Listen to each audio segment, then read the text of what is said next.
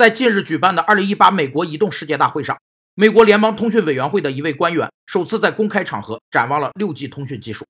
当前，虽然世界各国对 6G 是什么还没有形成共识，但总体上都在做市场分析和技术研究这两项工作。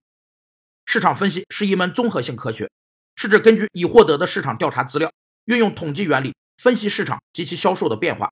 其主要目的是研究商品的潜在销量，开拓潜在市场，以更好地认识市场的商品供需比例关系，采取正确的经营战略来提高企业的经济效益。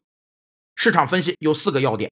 一是强调调研活动必须运用科学方法，符合科学要求；二是应该按照预定的计划和要求去收集、分析和解释有关资料；三是应向决策者提供信息而非资料；四是确保市场分析成为决策服务的管理工具。有关专家表示。水下通讯覆盖将有望在六 G 时代启动，成为整个智能化网络覆盖体系中的一部分。